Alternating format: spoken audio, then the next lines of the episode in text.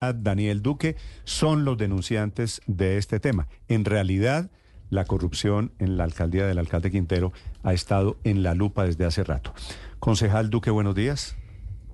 Buenos días, Néstor. ¿Qué tal? Un saludo a toda la audiencia. Daniel Duque es una de las personas que ha investigado este tema. Ya que la Fiscalía comienza a tomar decisiones, lo he llamado, doctor Duque, para que usted nos cuente en su condición de concejal, de abogado, de denunciante, qué es lo que han descubierto ustedes, las organizaciones cívicas y políticas en Medellín.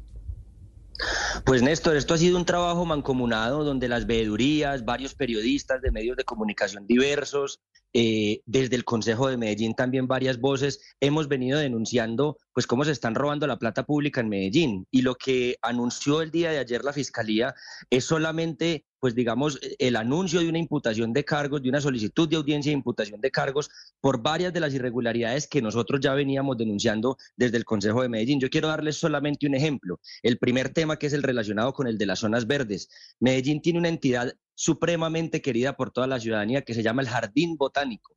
En el año 2020, la Secretaría de Infraestructura tomó la decisión de quitarle al Jardín Botánico los contratos de poda y jardinería pues digamos, de nuestras zonas verdes. Medellín ha sido siempre reconocida como una tacita de plata y como la ciudad de la eterna primavera, gracias a que entidades como el Jardín Botánico hacían una labor extraordinaria del cuidado de nuestras zonas verdes. Y decidieron quitarlo al Jardín Botánico para entregárselo a dedo a una empresa industrial y comercial del Estado del conglomerado público de Medellín que se llama Metroparques.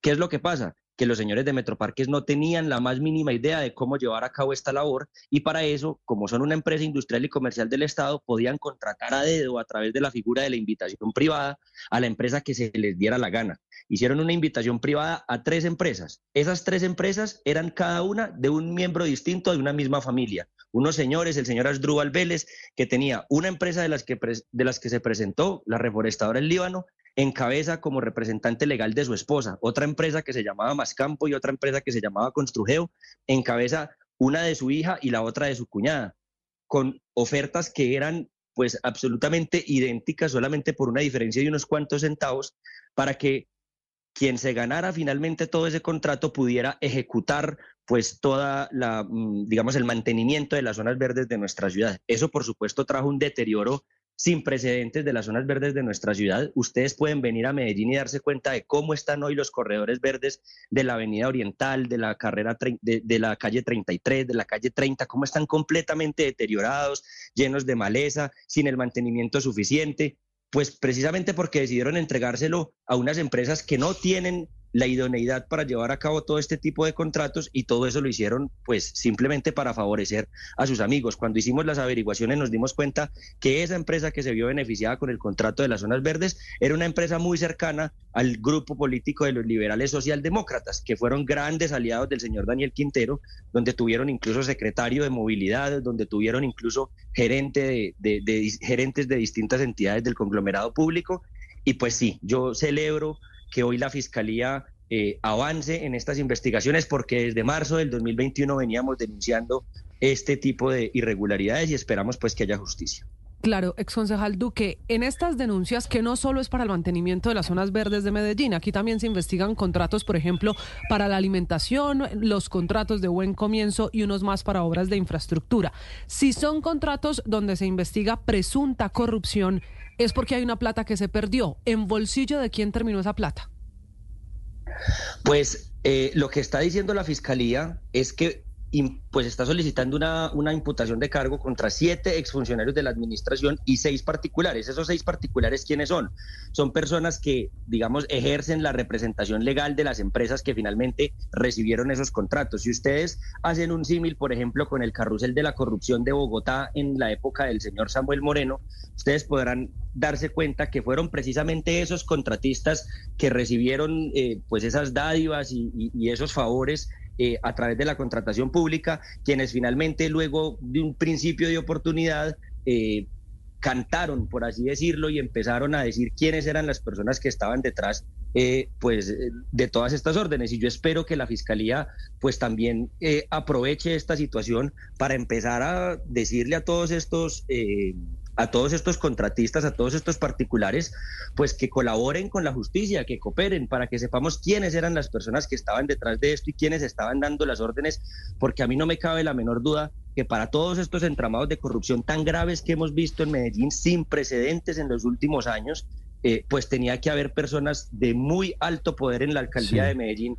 que estaban eh, tomando estas decisiones. Pero pues estos particulares, que son los representantes legales de las, de las distintas empresas, por ejemplo, en este tema del componente de atención frente al programa de atención a la primera infancia o en comienzo, es el señor Henry Paulison Gómez, que ya tiene además un proceso bastante adelantado en estos momentos, también con, con, con, con, con la misma, con el mismo programa de atención a buen comienzo que se hizo desde enero de este año, febrero de este año. Sobre, sobre buen comienzo quiero preguntarle porque la imputación de la Fiscalía es por un delito que, traduciéndolo, es se robaron directamente la plata. Peculado por apropiación es eso. Y le imputan cargos a la que fuera secretaria de Educación en Medellín, Marta Alexandra Gudelo, a la exdirectora de Buen Comienzo, directora técnica de Buen Comienzo, Lina María Gil, y al contratista que usted menciona, Henry Paulison Gómez Montoya. Y se habla de una cifra que obviamente es más dolorosa todavía cuando se trata de atención a los niños de escasos recursos. 1.400 millones de pesos que se habrían robado directamente. Sí, eh, lo que dice la Fiscalía en, el, en su comunicado del día de ayer es que precisamente en marzo del 2020 la Secretaría de Educación había celebrado un contrato con la Corporación Colombia Avanza, el representante legal de esa corporación es el señor Henry Paulison Gómez, por un valor de 20.692 millones de pesos para la atención de los niños y de las madres gestantes eh, de este programa, el programa Buen Comienzo. El programa Buen Comienzo se divide en cuatro grandes modalidades. Una es la modalidad de atención eh, de entorno familiar, que son los niños de los 0 a los 2 años y que son las madres gestantes y lactantes. Este es el programa que está siendo hoy investigado por, por parte de la Fiscalía, que es el que le entregaron a Colombia Avanza, el que atiende a los niños, a los bebés de los 0 a los 2 años y a las madres gestantes y lactantes y que pues por supuesto tiene un montón de inconsistencias y irregularidades. Y yo quiero aclarar una cosa.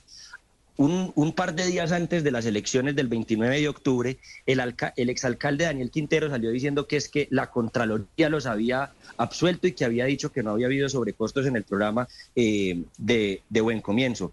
A mí sí me parece muy importante que la Fiscalía, eh, en medio de este proceso, de esta audiencia de imputación de cargos que está solicitando, pues también llegue hasta el final de qué es lo que decía realmente ese informe. Por supuesto, la denuncia no es sobre los sobrecostos de la alimentación de los niños, sino sobre unos delitos mucho más puntuales que mm. son los que ustedes acaban de mencionar y los que dice el escrito de la Fiscalía del día de ayer. Pero sí genera varias suspicacias ese informe de la Contraloría. Yo creo que ese informe hay que cogerlo con mucha lupa y hay que revisarlo con mucha más cautela. Pero sin duda alguna es gravísimo, son delitos contra nuestra primera infancia, buen comienzo. Quiero decirlo, es una de las políticas públicas más exitosas en materia de movilidad social que ha tenido Medellín y esta administración llegó a acabarlo, a deteriorarlo en detrimento de nuestros niños y niñas más pobres y de nuestras madres Sí, ¿a qué se refiere usted, concejal, a eso de llegar hasta el final? Porque ya que usted hizo el civil con el carrusel de la contratación de Bogotá, pues en ese caso terminamos con un alcalde de Bogotá, exalcalde de Bogotá en la cárcel, con Samuel Moreno. Aquí usted, ¿a qué se refiere exactamente con, cuando dice llegar hasta el final tras esta imputación a siete exfuncionarios y seis contratistas de la alcaldía de Daniel Quintero por eh, presunta corrupción? Pues Paola, lo que pasa es que para que haya corrupción en tantas entidades del conglomerado público, es decir, la corrupción bajo ninguna circunstancia puede ser justificable. Pero una cosa es que haya un escándalo de corrupción en una entidad de la administración pública y que se den cuenta que efectivamente había una manzana podrida y que esa persona que estaba ejecutando el gasto público pues estaba ejecutando mal su labor y tiene que pagar por esas consecuencias. Pero que uno ya se esté dando cuenta que esto estaba pasando en el INDER, que esto estaba pasando en Metroparques, que esto estaba pasando en Buen Comienzo, que esto estaba pasando en, tan, en la Secretaría de Infraestructura, en tantas entidades del conglomerado público y del orden central de la administración, ya uno empieza a decir, hombre, pues esto no parece ser una manzana podrida, esto parece ser un patrón de conducta dentro de la contratación pública en el conglomerado público de la ciudad de Medellín. Y entonces la pregunta es, quién es la persona que estaba manejando los hilos desde allí, desde adentro. Y pues por supuesto, Daniel Quintero siendo alcalde eh, pues a lo único a lo que se dedicaba cuando nosotros alertábamos todas estas inconsistencias era decir que se trataba de una persecución del GEA, de una persecución del uribismo, de una persecución del fajardismo y que él era pues el redentor que había llegado a salvar Hidroituango y a salvar a empresas públicas de Medellín.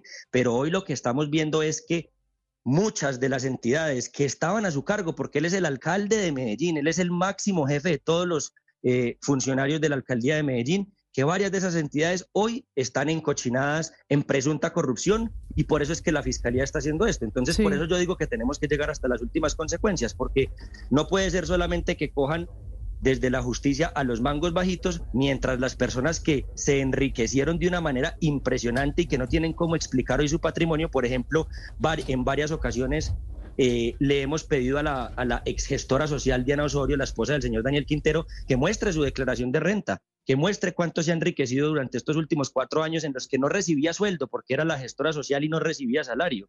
Entonces yo sí creo que, que yo espero de verdad y esto y también le envío este mensaje a pero, esos. Pero pare ahí, pare ahí un segundo. ¿Qué pruebas tiene usted de que, de que Diana Osorio, la esposa de Daniel Quintero y Daniel Quintero, ellos se enriquecieron personalmente?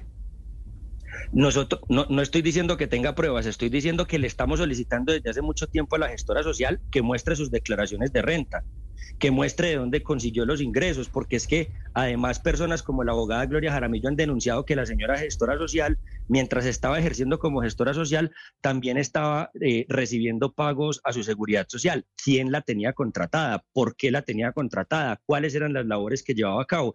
son cosas que le interesan a los ciudadanos de Medellín, pues porque ella era una figura pública que pues tenía mucha importancia dentro de la administración distrital, pues por el hecho de ser la gestora social, precisamente. Sí, Entonces, lo que...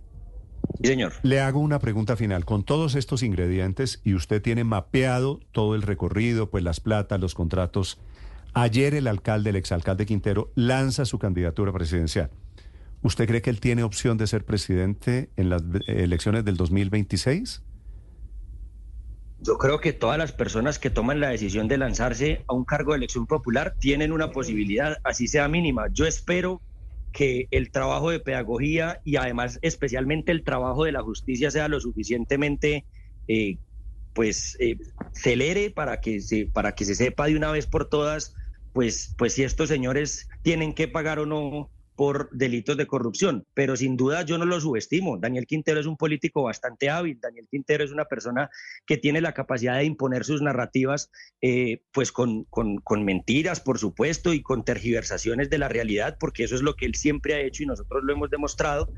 Eh, y yo no, pues yo, yo, yo no descarto que él tenga alguna posibilidad, pero sin duda alguna, pues aquí tenemos que estar firmes para, para que la presidencia de la República no llegue lo que pasó en Medellín en estos últimos cuatro años. Vale. Es Daniel Duque desde Medellín, abogado, ex concejal, el hombre que le hace el control político y el seguimiento a las denuncias detrás de la administración que está terminando. Él renunció, el alcalde Quintero, hace un mes, pero sigue todavía su gabinete al mando. 8.45 minutos, doctor Duque, gracias, feliz día. A ustedes muchas gracias y soy concejal hasta el 31 de diciembre todavía. Todavía concejal. Sí, señor.